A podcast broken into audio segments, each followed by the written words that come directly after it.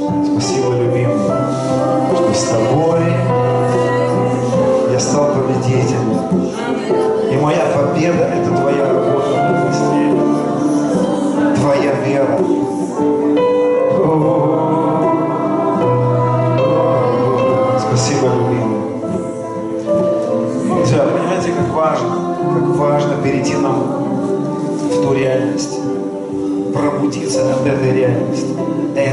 наша реальность.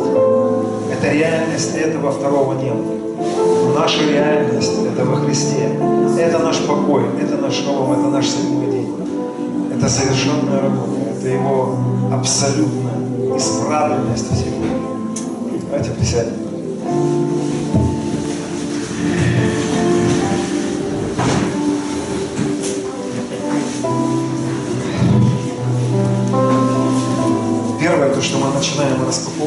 Когда мы начинаем погружаться в совершенную работу, это жизнь с Богом.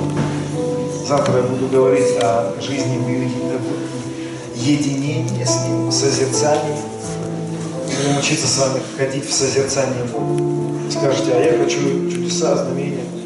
Но если ты пропустишь созерцание, ты пройдешь мимо, ты промахнешься. Потому что все для этого.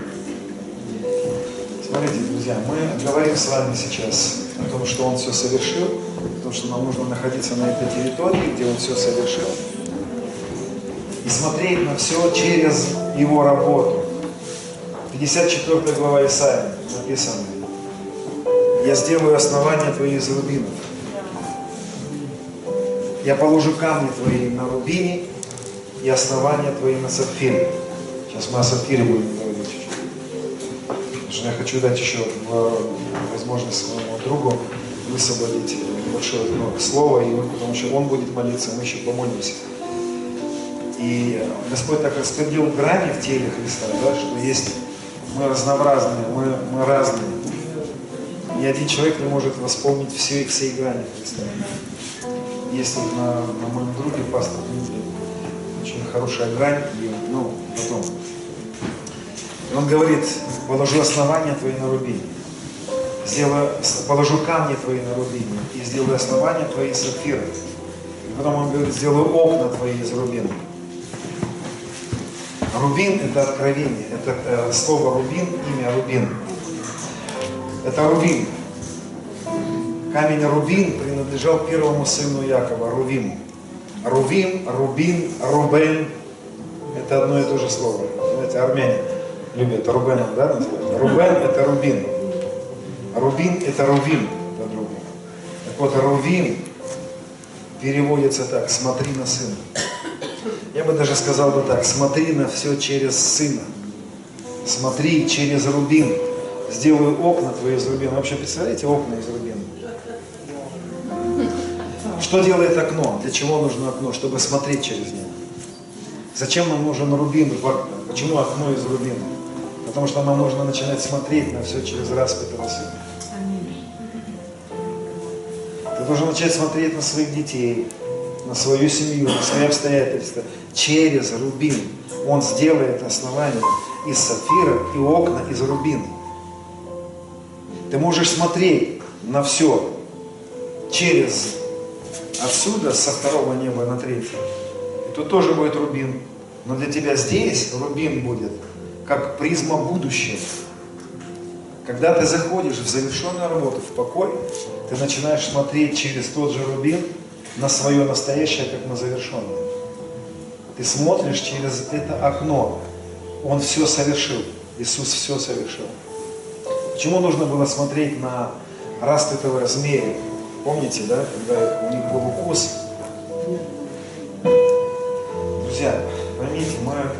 Можем анатомировать наши проблемы. Нет смысла рассказывать, что происходит у нас. Нет смысла говорить, а у меня это происходит, а у меня это происходит, а у меня. Не говори о своем укусе. Нам не нужна анатомия змеиного яда. Нам не нужно, не нужно рассказывать, а мои вот эти, а, а с моей машиной произошло это. А у меня такое-то клип, а у меня то-то. Не надо, не рассказывайте это. Вы понимаете? Нам не, нет смысла смотреть на укус и его рассказывать им, что с. Вот укусила змея, у меня опухла вот здесь нога, а у меня вот здесь нога пастора, у меня опухла здесь. А у меня уже здесь. Зачем мне рассказывать о том, что опухла от укуса змеи? Моя задача не разглядывать с тобой твой укус. Моя задача взять твое лицо и перевести его на распад. И сказать тебе, смотри на то, что у тебя уже есть ответ. Но так и хочется свести свой взгляд, сказать, да нет, ты не понимаешь. У меня здесь проблемы, здесь проблемы, здесь проблемы. Нет, переведи свой взгляд. Я всегда рассказываю, я видел эту э, картину в средние, в средние, век, в средние века. Один художник нарисовал. Тогда этот сюжет многие рисовали. Укушенные змеи, да? И вот там сюжет. Эти евреи, которые укушены змеями, кто-то уже умер, кто-то в конвульсиях. И вот из всей этой картины выделяется самая потрясающая история. Мать, у которой укушенный змеи сын. И его показывает его нога раздутая от яда. И он в полусмерти смотрит на свой укус. Она изо всех сил переводит его взгляд и держит его лицо. Не смотри туда, не смотри туда, не рассматривай свои проблемы. Вы понимаете, вот что сегодня нужно сделать. Мать, Небесный Иерусалим, переводит наш взгляд на Сына. Она наша мать, она говорит, смотри на то, что Он совершил. Увидеть уже свои проблемы решенными. Если ты будешь разглядывать свои проблемы, если ты будешь делать своей реальностью видимый мир, ты умрешь. Ты умрешь. Ты можешь рассказывать своим э, родственникам. Мы можем петь песни про это, но хватит петь про это, хватит об этом говорить. Переведи свой взгляд на распятого змея и пойми, у тебя уже есть ответ. И не важно, насколько яд распространился сила креста намного сильнее, чем самое большое количество яда, какое только могло попасть в твою семью, в твою жизнь, в твою судьбу. Без разницы, куда попал этот яд. Твоя задача взять и перевести свой взгляд. И у тебя будут две реальности. Нога будет болеть, здесь будет еще одно, но ты уже будешь говорить, нет, я исцелился, нет, я обогатился, нет, смерть побеждена. И ты начинаешь говорить о том, что тебе дано во Христе. И ты не просто говоришь, чтобы это произошло, ты говоришь о том, что произошло. Понимаете разницу? Мы сейчас обсуждали здесь. О том, когда ты можешь верить для того, чтобы произошло. Но можешь верить в то, что произошло. Ты можешь провозглашать что-то для того, чтобы это произошло. А можешь провозглашать то, что произошло. Вера есть уверенность в том, что произошло, в том, что есть. Вера, она не, это не акт некоторой такой магической силы, которая вдруг становится причиной того, что Бог тебя исцеляет. Нет, Он уже это совершил. Вера заводит тебя в завершенную работу и дает тебе рассмотреть свою, свою проблему через рубин. Она делает твои окна из рубина. И ты начинаешь смотреть на все через рубин. Интересно про сапфир. Почему сапфир? Почему написано также, что сделаю основание твоей сапфира, да? Вообще, на самом деле, вот этот камень сапфир, мы, э, мы начали погружаться в него, в этот камень, и э, все, все эти камни, они говорят, о чем-то говорят. Вообще нет мистики в самом камне. Понимаете, да? То есть, хотя мы, допустим, можем носить камни, мы можем, э, можем, но это все о чем-то говорит. Вся мистика на кресте произошла на самом деле. Так вот, интересно, что когда я начал погружаться в тему сапфира, почему именно а, сапфир является один из тех камней, которых а, лежат в основании, да, в 40, 54 глава говорит, положу основание твое на сапфире, да, сделаю основание из сапфира. О, Господи, дайте я найду эту свою запись. О, Господи.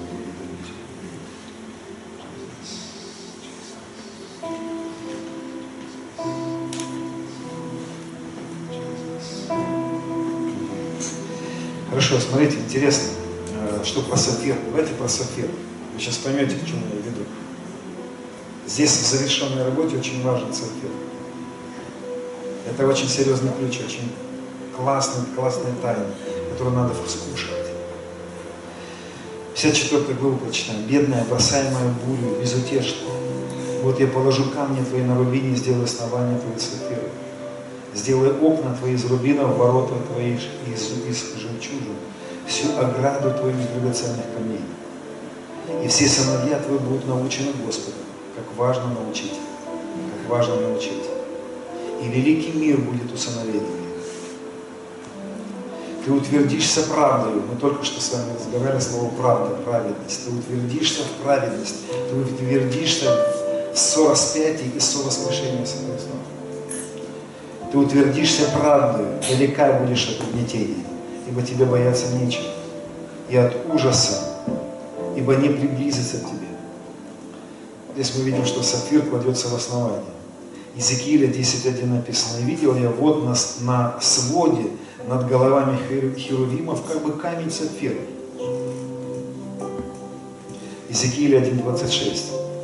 Над сводом, который над головами, и был подобие престола по виду, как из камня сапфира. Исход 24.10 написано, «И видели Бога Израилева, и под ногами его нечто подобное работе из чистого как само небо ясно. Мы увидим интересную картину, что Господь восседает на сапфировом престоле. Не пытайтесь это, знаете, как бы очеловечивать, да, то есть, конечно, наш разум навряд ли сможет это представить. Но мы просто понимаем, что есть несколько текстов, которые показывают нам, что Господь восседает на сапфировом престоле. И вот исход 24 глава объясняет нам ситуацию, когда Господь пригласил Моисея на гору взойти. И когда Моисей входит на гору для того, чтобы получить скрижали, он, заходит на гору, и там описан этот Господь, который сидит на сапфировом престоле. Это 24 глава, 10 стих про сапфировый престол. А 12 стих говорит, «И сказал Господь Моисею, зайди ко мне на гору, и будь там, и дам тебе скрижали каменные, и вот у нас в синодальной Библии, вообще в русской Библии, не отражена эта мысль о том, что скрижали были тоже из сапфира. Но когда исследователи читают это, и читают на иврите, да, они говорят, вообще евреи, у них это в еврейском народе, у них э, четкое понимание, что скрижали, которые Моисей принес из э, вынес горы, они были сапфировые. Почему 10 стих увидел на сапфировом престоле, он сказал, взойди, и я дам тебе скрижали из камня. И, и э, понятно, что как бы речь идет о скрижали из сапфира. Зачем нам это нужна мысль, что скрижали были из сапфира? Я сейчас вам объясню. Почему Господь дал скрижали из сапфира? Вообще, ну, э, у нас не отражена эта мысль, и я не буду утверждать ее прям, что это вот э, как догма какая-то, да, это некоторые, некоторые предположения, которые, в которые я верю. Это мое, моя уверенность. А, значит, евреи говорят так, что сапфировые скрижали были очень тяжелые. Одни говорят 100 килограмм весу, другие говорят 110 килограмм весу. Там некоторые говорят 150 килограмм весу скрижали. То есть это были не просто две каких-то там, знаете, надгробные плиточки какие-то, да? Вот, это были, это были нечто невероятное, великое и славное. Вообще ветхозаветная история о храме наполнена славой. Там очень много всего славного и сверхъестественного, которое мы немножечко утрируем, приближаем как бы. Ну, неважно. Значит, зачем нам нужно понять и вообще при чем здесь сапфир? Смотрите, скрижали были даны из-под престола. И скрижали символизировали закон. Закон. Закон – это сапфир. Потому что Господь восседает на сапфировом престоле, Он утвержден на законах. Послушайте, все построено на законах. Есть законы, на которых восседает, на которых, которых, на которых Он как бы наблюдает. Он как бы э, утвержден, утверждает, он законодатель, он исполнитель, и он, э, так скажем, ну, как это правильно выразить, э, он высвобождает эти законы. Так вот, скрижали были из сапфира.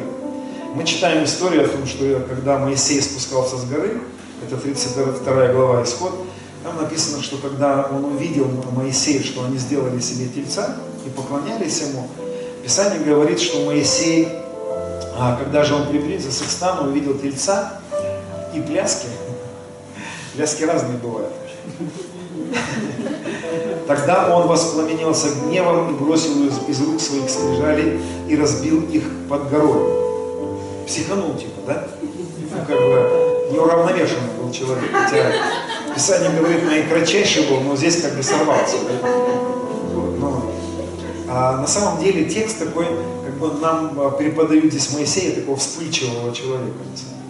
Но он был наикратчайший из всех, потому что чуть, чуть выше мы читаем, Господь говорит, Моисей, там они идола сделали, не спускайся, я сейчас их всех стиру в порошок.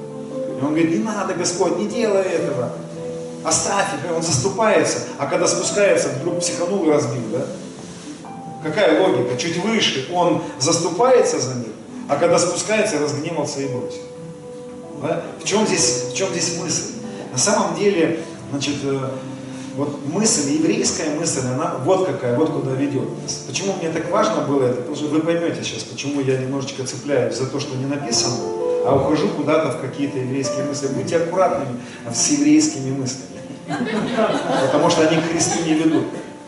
Они всегда от Христа уводят. Все эти буквы будете изучать еврейские, вот эти мудрости, мидраши, они все от Христа уведут вас. Там надо иметь мудрость, чтобы там э, смотреть и что-то брать оттуда. Но в любом случае, значит, как они говорят, почему Моисей разбил скрижали? Потому что скрижали были невыносимо тяжелые. И когда он спускался с горы, Господь помогал ему нести скрижали. А когда он увидел то, что произошло, написано разгневался. На самом деле речь идет о том, что он пережил в этот момент сердце Бога. Он увидел, что они как бы как идола сделали, да? И он разгневался, и Господь, они говорят, Господь ушел в этот момент, оставил Моисея один на один с крижалями, и Моисей не выдержал, и скрижали упали. Почему? Потому что они были тяжелыми. Почему они были тяжелыми? Почему мне так важно эту мысль донести? Потому что заповедь невозможно исполнить. Ее нереально исполнить. Ты не можешь стать праведником, потому что ты, у тебя есть пункт правил, которые тебе надо исполнить. Когда Господь оставляет Моисея наедине со скрижалями, и Моисей не может удержать, и они падают и разбиваются, этим самым Господь показывает, без меня не можете делать ничего. Ничего. Ты не можешь делать ничего. Закон не был дан, чтобы мы исполнили его. Закон был дан, чтобы мы поняли, что мы ничего не можем. И а, потом они берут эти скрижали, и Господь говорит, положите их в ковчег, под крышку ковчега. Если вы знаете, что крышка ковчега называлась престол благодати, и называлась, и называется, четвертая глава к евреям, где написано «Приступаем к престолу благодати», во святом святых стоял ковчег, крышка золотая, называлась престол благодати. Это место, куда кропили кровью козлов для покрытия грехов. Это место благодати. Благодать, послушайте, милость отличается от благодати вот чем. Милость – это не получить то, что ты заслужил. А благодать – это получить то, что ты не заслужил. Милость – это не получить то, что ты заслужил. Ну, я имею в виду в плохом смысле, да? А благодать – это получить то, что ты не заслужил. Так вот, эта крышка благодати. Ну, к чему я? Потому что они кладут эти скрижали в ковчег под крышку благодати. Почему? Потому что крышка и называется престол. Откуда были взяты скрижали? Из-под престола сапфирового. Под престол они ушли, под крышку. К чему я это сейчас рассказываю, друзья? Причем здесь сапфир вообще? Причем здесь эта крышка, крышка, вот эти сапфировые скрижали? Вы сейчас поймете все. Дело в том, что Первые скрижали, это, были, это была Тора. Это была Тора. У нас, кстати, не написано, что там было 10 заповедей. Нигде вы не найдете ни одного текста, что на них были написаны 10 заповедей. Вообще непонятно, что там было написано. Мы предполагаем, что там было 10 заповедей, но так не написано. Там написано были начертания от Бога какие-то. Но это не важно даже. Я к чему говорю, друзья? Сапфировые скрижали были даны на Шавуот день Пятидесятницы. Мы, кстати, приближаемся скоро к Пятидесятнице. Посмотри, пожалуйста, когда Пятидесятница будет ну, в этом году. А? Ну, я так не могу считать. Сейчас послушайте меня, смотрите, мысль не убегайте, не, не ловите мысль. Я к чему сейчас веду? К тому, что впоследствии, в день Пятидесятницы на Шавуот уже не скрижали приходят, а приходит Дух Святой. Послушайте, Дух Святой когда мы читаем с вами э, Римлянам 8 главу, то там написано, в 7 главе Павел говорит, бедный я человек, кто избавит от меня, от этого тела, которое не может исполнить заповедь, которое не может жить правильно? Кто меня избавит от этой неспособности не грешить? А восьмая глава начинается с таких слов. Потому что закон Духа, Тора Духа, Тора Духа, закон Духа жизни во Христе освободил меня от закона греха и смерти. Знаете, что является нашим сапфиром сегодня? Дух Святой. Дух Святой является нашим сапфиром. И если мы поймем, что заложено в основании нашей победоносной жизни, то я вам хочу сказать, этот сапфир, который положен в основании победоносной жизни, это Святой Дух. И его закон Духа. Вот какой интересный текст. Написано, что кто вникнет в закон совершенный, почему, совершенный? Что за совершенный? Закон телиос, закон, который приносит совершенство, завершенность. Если ты вникнешь в то, что произошло на кресте, закон, который приносит свободу. Что это за закон, который приносит свободу? Это закон Святого Духа. Послушайте, Дух Святой, о Господи, Дух Святой. А? Пыль сапфировая появляется. Вау. Послушайте, друзья, если мы поймем закон Духа, если мы поймем основание сапфира, что нам дано было, что является основанием для победоносной жизни. Первая мысль, которую я сейчас сказал, друзья, мы не можем исполнить в наших силах мысль о самоправедности выкинуть, выкинуть ее. Мы не можем. Без меня не можете делать ничего, поэтому в день Пятидесятницы приходит Дух Святой. Для чего приходит Дух Святой? Как, как Иисус им сказал, не отлучайтесь из Иерусалима, но ждите обещанного от Отца. И когда придет Дух Святой, вы получите силу. Какую силу? Силу для чего? Силу для победоносной жизни. Потому что без меня не может делать ничего. А когда Дух Святой появляется в нашей жизни, у нас появляется сила. Есть сила, сила чудотворная. Это чудотворная сила в Святом Духе находится.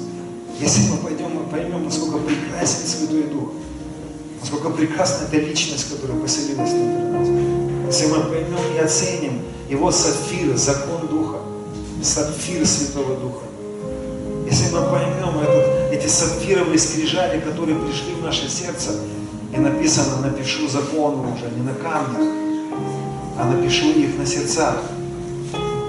Я вам хочу сказать, нашим самфиром является наше сердце, на котором Дух Святой пишет заповеди свои, на котором Дух Святой своей силой пишет. Вы когда-нибудь переживали это? Я сейчас вам расскажу, эти, это, эти сапфировые скрижали, это наше сердце соединенные со Святым Духом. Вы когда-нибудь переживали такой момент, когда ты говоришь с кем-то, и, ты, и вот что-то что такое плохое говорится, там какая-то сплетня, и ты слышишь, что не говори, не говори, не говори. Было такое? Молчи, молчи, сейчас нельзя говорить. Это и есть сафир, это и есть Тора Духа. Это и есть та самая Тора, которая попала в наше сердце. И там были каменные скрижали, а здесь он говорит, заповеди свои, законы, вот Новый Завет заключу с Домом Иуда, с Домом Израиля. Да? И напишу заповеди свои. И уберу уже сердце каменное, неспособное, и дам им сердце плотяное. Дам им сердце, в котором я напишу свои заповеди. Послушайте, у первых христиан не было Библии. Как они жили без Библии? Как они жили? Тора Духа. Это, было, это был закон Духа. Они понимали жизнь со Святым Духом. У нас нет возможности иметь победоносную жизнь без Святого Духа. У нас нет этой возможности. Это единственное основание для победоносной жизни. Дух Святой в нас – это единственная возможность жить в свободе, ходить в свободе. Потому что там, где Дух Господень, только там свобода. Свобода от чего? Свобода от рабства греха. Сейчас послушайте мысль и запомните ее. Он освободил нас не от заповедей. Он освободил нас от неспособности исполнить заповеди. Он освободил нас не от ответственности. Он освободил нас от рабства греха, которое не давало нам исполнить заповедь. Он освободил нас от неспособности жить нравственной жизнью. Он освободил нас от неспособности жить с одной женщиной всю жизнь. Он освободил нас от... Понимаете? Он не освободил нас, Он не дал нам свободу жить, как мы хотим. Это неправильное понимание свободы. Он не дал нам свободу жить, где мы хотим, и делать, что мы хотим. Он дал нам свободу жить так, как Он хочет. Он дал нам свободу жить, исполняя Его заповеди, как любимая супруга, которая идет за своим мужем. Мы раньше не могли за ним идти, но Он освободил нас от неспособности идти за Ним. И если кого-то из нас Он поведет в Магадан, то у тебя есть Святой Дух, чтобы тебя освободить от твоей неспособности пойти за Ним в Магадан. Кто понимает? Понимаешь, да? Если Он поведет тебя в Африку, если Он поведет тебя в те места, где... А поверь, послушай, я пойду за тобой, Господи, я пойду за тобой. А Он пойдет, знаете, куда? Там, где голодают. Он пойдет там, где, там, где есть... Вот, а, Господи, вылетел у меня из головы. А, мистик сегодня, мы говорим о ней. А, Нэнси Коэн. Нэнси. Что-то там 200 с лишним стран она, да, там посетила. Как? Он ей говорит, пойдем, там головорезы. Если вы посмотрите эти свидетельства. Он говорит, Нэнси, пойдем, а? Да, пойдем туда, там э, в это, в, в это племя, мы сейчас там будем, говорит Иисус, там вот позавчера там 8 голов отрезали восьмерым, восьмерым миссионерам. Ты куда меня? Говорит, я приду, я хочу, я хочу прикоснуться к ним, хочу жизнь привести. И ты говоришь, я не могу. Но ты пойми, у тебя есть Дух Святой, чтобы освободить тебя от страха, от неспособности пойти туда, куда Он пойдет. А там она говорит, они натягивали стрелы, стреляли в нее, стрелы раз и падали. Знаете, что это? Закон Духа. Потому что Он освобождает нас от способности стрел проникать внутрь нас. Закон Духа освобождает нас. Он освобождает нас от страха, освобождает нас от влияния и возможности нас убить. Тот самый Святой Дух. Всемогущий, славный Святой Дух который внутри нас освобождает нас, чтобы мы проявились как новое творение. Он освобождает нас от вины. Потому что когда Он начинает свидетельствовать моему духу, помните, что Царство Божие внутри нас? Радость, праведность, мир. Он свидетельствует, Он освобождает тебя от чувства вины. Он говорит тебе, ты любимый сын, ты любимая дочь, ты прощен, ты прощена. Это Дух Святой свидетельствует тебя, освобождает тебя. Он сила, которая несет в себе такую мощь для освобождения. Он наш сапфир. Он наша гора Елеонская, друзья. Он наша Елеонская гора. Сейчас пробую нарисовать. Интересный вечер. Есть гора Сион. О, Дух Святой, спасибо. Любимый Дух Святой. Любимый Дух Святой. Я могу не торопиться, потому что когда тебя накрывает, некуда торопиться. Есть гора Сион. Она состоит из трех возвышенностей. Гора Сион это, в принципе, не гора. Кто был в Израиле, я не был. Кто был там, там говорят, что гора? Урал это горы, да? Это некоторая возвышенность, которая состоит из гряды возвышенности. Она состоит из трех, из трех таких возвышенностей. Это вот это место, где был храм. Храмовая гора. Знаете, о чем мне это говорит? Мне говорит это о Троице. Одна, один, один Бог внутри. Это три личности, которые суть одно. Все, дальше не пытайтесь понимать. Никогда не пытайтесь понимать это. Но здесь интересно, вот в этом месте была Илионская гора. Помните, Иисус вышел из Иерусалима и пошел на Илионскую гору. А здесь протекал поток Кедрон. Вот в этом месте, на Илионской горе, была э, э, долина Кедрон. Или долина Иосафата, ее еще называют. Она принадлежала к вот этой возвышенности Илионская гора. Илионская гора, где ночь проводил Иисус, по-другому переводится маслиничная. Почему? Потому что там маслины росли. Это прообраз Святого Духа. Вот эта, вот эта река, которая текла, там, поток Кедрон, это поток, который наполнялся, он, его не было, он засохший, ну, когда шли дожди зимой, он наполнялся, бурный становился. Они использовали этот поток для того, чтобы избавиться от нечистот, которые хранились у них, накапливались за какое-то время. В этот поток скидывали мусор, который они находили в храме. В Езекии написано, 8 дней собирали, потом еще 8 дней собирали мусор из храма и выбрасывали в поток. И поток Кедрон уносил. Они сжигали идолов. Там много историй, когда они сжигали каких-то идолов и выбрасывали в поток Кедрон и уносил. Знаете, что такое поток Кедрон? Это сила Святого Духа избавит нас. Это способность внутри нас, горы Илионской, Святого Духа, нашего сапфира, который несет в себе силу освобождения, силу свободы. В его силе, в его функции, так если это грубо можно сказать, есть такая мощь, чтобы освободить нас. От чего может освободить нас закон Духа? Тора Духа. Она может освободить нас от смерти. Она может освободить нас от тления.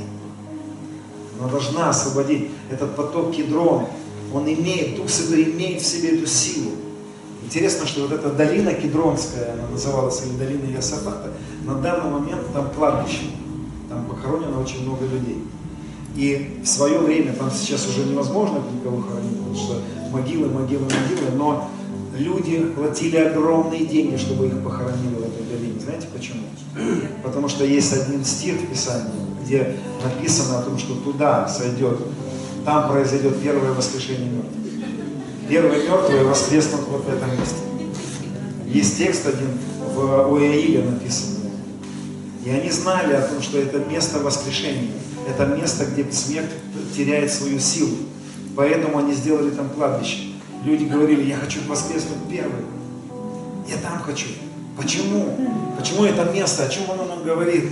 Оно говорит нам о Святом Духе. Нам не нужно быть там друзья. Потому что у нас гора Елеонская внутри нас. Дух Святой в нас, который имеет в себе силу воскрешения. Тот, который воскресил Христа из мертвых. Кем был воскрешен Христос из мертвых? Духом Святым. Духом Святым. Дух Святой имеет силу воскресения. Он имеет силу потока кедрона избавить нас. Прямо сейчас принимай. Это сила Божья избавит тебя от закона греха и смерти. Сила Божия избавит тебя от закона, от неспособности не грешить. Он избавляет нас от неспособности не грешить, Он дает нам силу. Он забирает у нас тьму, Он забирает у нас смерть. О, Господи. Ну как включается этот закон? Кто вникнет в закон свободы, этот закон внутри каждого из нас есть. Но нам нужно вникнуть в этот закон. Нам нужно понять этот закон. Закон совершенный, закон свободы. Закон Духа освободил меня, Павел говорит, 8 глава 2 стих. Но здесь неправильный перевод. Потому что если вы подстрой, посмотрите подстрочный перевод, вы обнаружите там такие слова. Павел говорит, что бедный человек, кто избавит меня от тела смерти, кто избавит меня от смерти, кто избавит меня от этого преследования смерти. В седьмой главе он говорит, в восьмой главе он говорит, благодарение Богу, потому что закон Духа жизни во Христе Иисусе освободил тебя. В синодальном написано «меня», а в подстрочном переводе написано «тебя», «тебя», «тебя». Ты скажешь, нет, я еще это не знаю, я не чувствую. Ты не чувствуешь это только потому, что ты еще не вник в этот закон. Тебе нужно распаковать Тору Духа. Тора, которая дана тебе, Тора жизни. Там была Тора, которая приносила смерть. Здесь же Тора, которая сошла в Шавуот, которая несла в себе жизнь. Закон Духа – это закон жизни. Закон Моисея – это закон смерти. Его невозможно было исполнить. Он был настолько тяжелым, но Иисус говорит, бремя мое легко, иго мое благо. Что это за иго? Что это за бремя? Это Дух Святой. Это Святой Дух. Это Его иго. Это, оно настолько легкое. И это настолько просто все. Это настолько просто. Ты ничего не можешь сделать. Дух Святой внутри тебя. Но Он ожидает кое-что. Этот закон, его нужно включить. У этого закона, это электростанции, у электростанции, у этой атомной электростанции, которое находится внутри тебя, есть рубильник. И у большинства людей он выключен, но его нужно включить. Летят молнии, летят искры, сапфировые.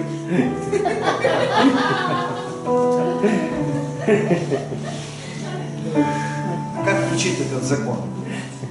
Единственное, что может врубить этот закон – вера. Вера.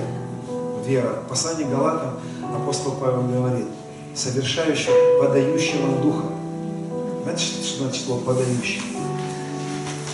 Подающий, приводящий в движение, дающий, двигающийся, подающий вам духа и совершающий между вами чудеса. И между нами, и внутри нас чудеса. Через дела закона или через наставление вере производят? Как Дух Святой начинает двигаться? Через наставление вере. Знаете, как я начинаю переживать Дух Святой? Я очень часто этот момент рассказываю, когда я утром просыпаюсь, вдруг я понимаю, что второе небо для меня... Что такое второе небо? Второе небо – это вот эта реальность для меня. Третье небо – это для меня завершенная работа, это то, что совершилось. Когда я просыпаюсь, вдруг я чувствую реальность второго неба для себя я понимаю, что мне нужно срочно включить рубин. Мне нужно срочно взять и сказать, нет, стоп, стоп, стоп, я знаю закон Духа. Я знаю, как Дух Божий начинает преображать все. Мне нужно включить рубильник. И я, у меня есть возможность, я убегаю в комнату, в свою комнату. Я, я, значит, я беру чашечку кофе. Я говорю, Дух Святой, благодарю тебя. Я сейчас еще не чувствую тебя пока я тебя не чувствую, но я знаю, что ты внутри меня. Я знаю, что я умер и воскрес. Можно сказать, что это момент, когда ты включаешь силу, и начинает сила течь внутри тебя. Она всегда текла, она всегда была в напряжении. Кто знает, что когда выключатель выключает электричество, электричество находится в электросети, оно не исчезает. Сила Божья всегда в нас. Дух Святой всегда в нас. Он всегда наполнен всемогуществом, безмерное величием могущества Его в нас. Безмерное величие, могущество Его в нас, верующих, действующих по державной силе Его, которой Он воздействовал, воскресил Его из мертвых. Друзья, как безмерное величие могущества Его в нас, я не чувствую, потому что надо дальше прочитать безмерное величие могущества Его в нас, верующих. Безмерное величие могущества только у верующих.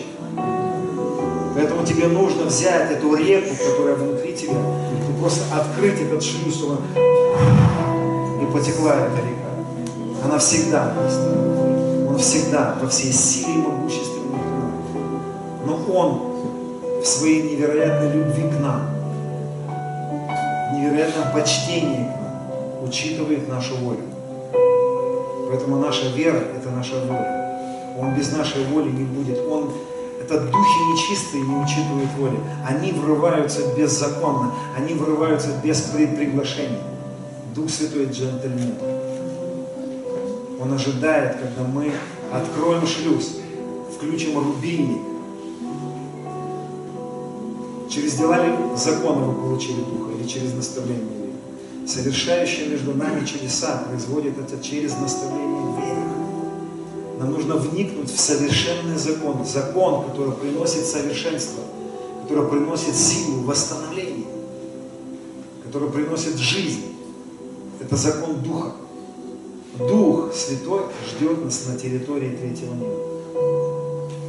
Мы говорим, Дух Святой, приди в мою реальность, Дух Святой, измени мою реальность. А Дух Святой тебе говорит, приди в реальность завершенной работы. Но порой, как Фома, мы говорим, я не, пока не потрогаю, пока ты не сделаешь, не поверю. А он говорит, блажен, блажен. Знаете, что такое блажен? Это когда ты начинаешь переживать Дух Святой. Вот оно. Ты... Блажен. Блаженный Августин. Знаете, кто мы? Святые угодники. Потому что невозможно Богу угодить не иначе, как верой. Если ты находишься на территории уверенности в том, что Он совершил, ты святой угодник. Ты святой угодник. А если ты находишься на территории второго неба, ты угодник, но ты еще не понял. Ты не пробужденный угодник. Ты пока угождаешь своему, своей душе еще, ты угождаешь своему разуму, своим, своим, своему взгляду. Но если ты хочешь угодить ему, перейди на территорию, где ты уже угодил. Святые угодники, это которые от- живут в откровении, я уже угодил. Я уже. Я так хочу переживать Божью любовь. Но послушайте, любовь уже излилась в сердца наши, Духом Святым. Я так хочу переживать Божью любовь. Но она уже излилась, она не придет к тебе. Она доступна тебе 24 часа. Ты скажешь, а как же так происходит, что я перестаю это переживать? Просто иногда, когда ты переводишь свой взгляд на видимый мир, срабатывает автомат. Знаете, это автомат, когда замыкание происходит, ты рассмотрел война на Донбассе. И тьма, тьма. Свет отключили, свет отключили. Пробки выбил. Перестань лазить в интернет, перестань рассматривать тьму. У тебя постоянно срабатывает автомат. Тебе потом надо опять идти. Да не, не, не, не, не. Вся земля полна славы его. Вся земля полна славы его. Потом приходит какая-то сестра, говорит, слушай, доллар опять поднялся. Опять тьма. «А, Денег денег нет, денег нет. Да ты во тьме. Тебе надо включить свет. Истина. Деньги есть. Деньги есть. Они есть. А где? Где? Во Христе. Где? Во Христе. Не-не-не-не, я хочу сначала потрогать, потом поверю. Это к тебе в церковь Фомы. Это тебе туда, в тему. да. Но его там уже нет, кстати, он уже тоже веровал. Вы понимаете, друзья, он наш сапфир, он наше основание. Это основание для победоносной жизни. Он делает наши окна из рубина, чтобы ты смотрел на свой кошелек и видел там не бублик, не дырку, а ты видел там, я расскажу один сон у нас, Лена Мирешка наша группа должна была приехать, но не получилось. Она у нас была где-то знаю, год назад. Интересный сон ей приснился ночью. Ночью. Слава Богу, она на служении не спала. Хотя я разрешаю спать на стуле. И она увидела такой сон интересный. Она во сне увидела, как я стою с ботинком. Макасины, знаете, такие есть? И она видит меня со стороны, я стою, значит, с этими макасинами, но эти макасины, они как кошелек. Обувь, но кошелек. И она см- смотрит, я говорю, классный был кошелек. Классный был кошелек. Мы ходили в этом кошельке, но слишком маловат стал он для этого времени. И я кошелек. Потом я беру ботинки такие, знаете, как они, бакс, бак, бакфорд, бакфорд. И говорю, классные были ботинки, классные были. И то- он тоже как кошелек. Ну, сапоги, да. Спасибо. Я говорю, хороший был кошелек. Много туда вмещалось. И мы ходили в, этих, в этом кошельке. Мы, мы переживали эту финансовую, этот уровень финансовой славы. Но для этого сезона он маловат. Слишком маленький. И потом я беру ботинки такие, как химзащита, знаете, как военных. Надеваешь, и вот ну, тут завязываешь. И Это тоже кошелек, но ботинок такой, как бы, сапог, но он большой, такой. И я говорю, вот это кошелек для этого сезона. И этот кошелек называется неограниченные финансы. Неограниченные. Нам для этого сезона нужны неограниченные финансы. Где и где? Во Христе. Друзья, смотрите, мы перешли из смерти в жизнь. Когда мы умерли со Христом и воскресли, мы перешли из смерти в жизнь. И у нас началась жизнь вечная. Жизнь вечная началась. Если бы мы с вами посмотрели сейчас перевод слова «вечное», ну, посмотрите дома, полазите, если интересно будет, вы обнаружите слово «вечное» переводится так, без начала, без конца. Не имеющий начала, не имеющий конца, неограниченный. Вечностью является сам Иисус. Наша неограниченность является Иисус. Мы во Христе в вечности, без начальности и без конца. Это не мы такие. Я подчеркиваю, это не мы такие. Можно сказать, нам дико повезло. Потому что у нас такой крутой Господь. Он даже нас не спросил, взял, умертвил нас и воскресил собой. И сказал, теперь пробуждайтесь к этой реальности. Пробудитесь к тому, что я сделал для вас. Друзья, а где эта сила? Где это, как это придет? Как это произойдет? Сила Всевышнего сойдет Как Мария зачала? Как происходит роды? Дух Святой. Он всегда, вот это, вот эта сила Божья, когда мы из невидимого приходит видимое, это Святой Дух. Это тот дунамис, это возможность, это сила. Это все производит Дух Святой. Понятно, что там есть ангелы, которые которые сотрудничают.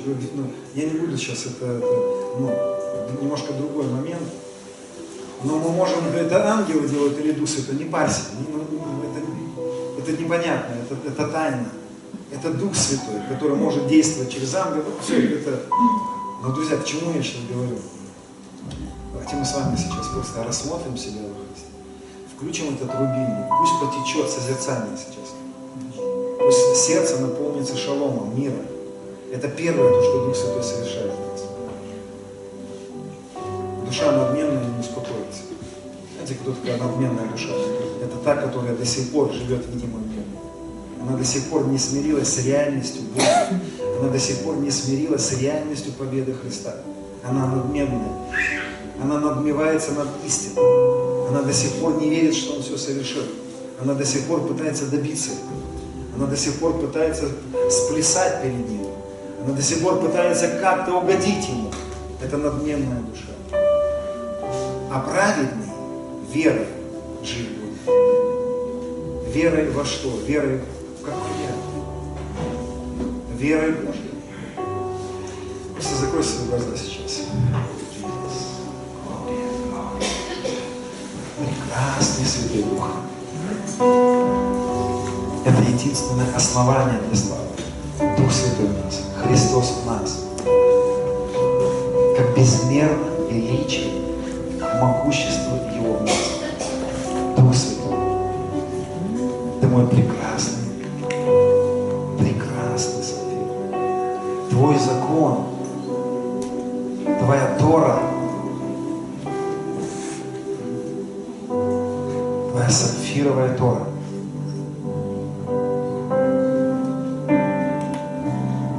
закон свободы, совершенный закон. Дух Святой, любимый,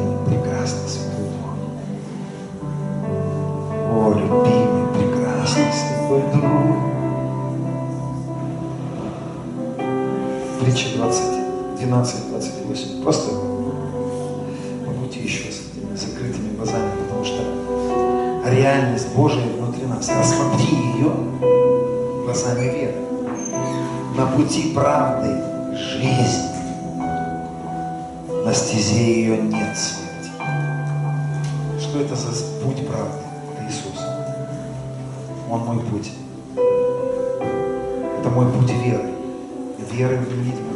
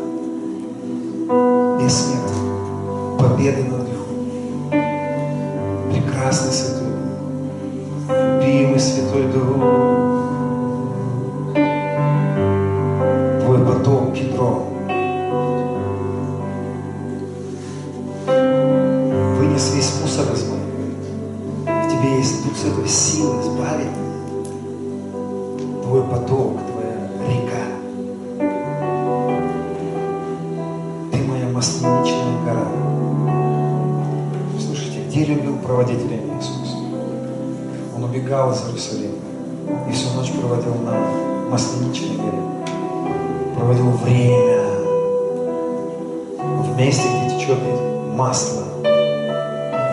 Река, эта гора называлась Масленичная, елеонское от слова елей, масло. Потому что там выбивали елей. Она была пропитана маслом. Она была пропитана.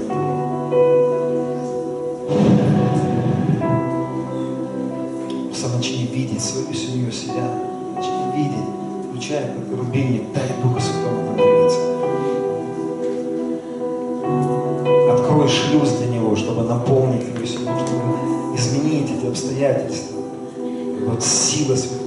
освободила семью, освободила от рабства, беззакония, освободила от того, что тебя освободил Иисус. Дух Святой – единственная сила, которая приносит в, нашу, в наш видимый мир все то, что у нас есть в невидимом. Он – это торнадо, сметающий на своем пути врага. Он – это сила, которая наполняет все и меняет все то, что не соответствует тому, что Иисус совершил. Это сила, которая наполняет которая наполняет. И я сейчас просто высвобождаю эти финансы, высвобождаю сверхъестественное. Движение сверхъестественных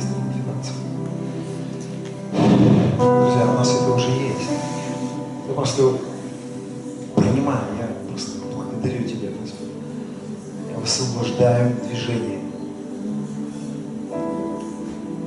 В видимом мире, в видимом мире Здесь на земле то, что есть на небе.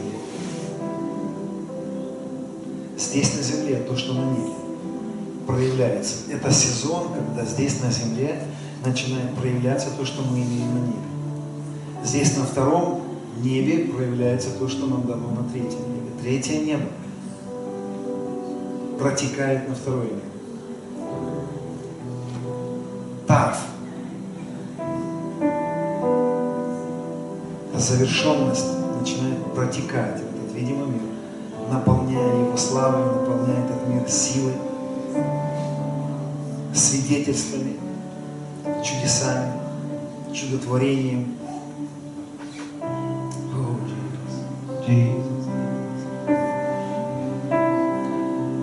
Нужно подставить свои сосуды, как это сделали люди, которые были на свадьбе, которому Мария сказала, наполните сосуды водой. Наполни сейчас то, что у тебя есть в твоем доме, наполни это верой, наполни это видением, увидеть. Увидеть со своей стороны. Он ожидает, когда ты наполнишь. Он ожидает, когда ты увидишь твое тело. Он ожидает, когда ты увидишь, ты начнешь смотреть через рубин на все, наполни твоим пророческим взглядом.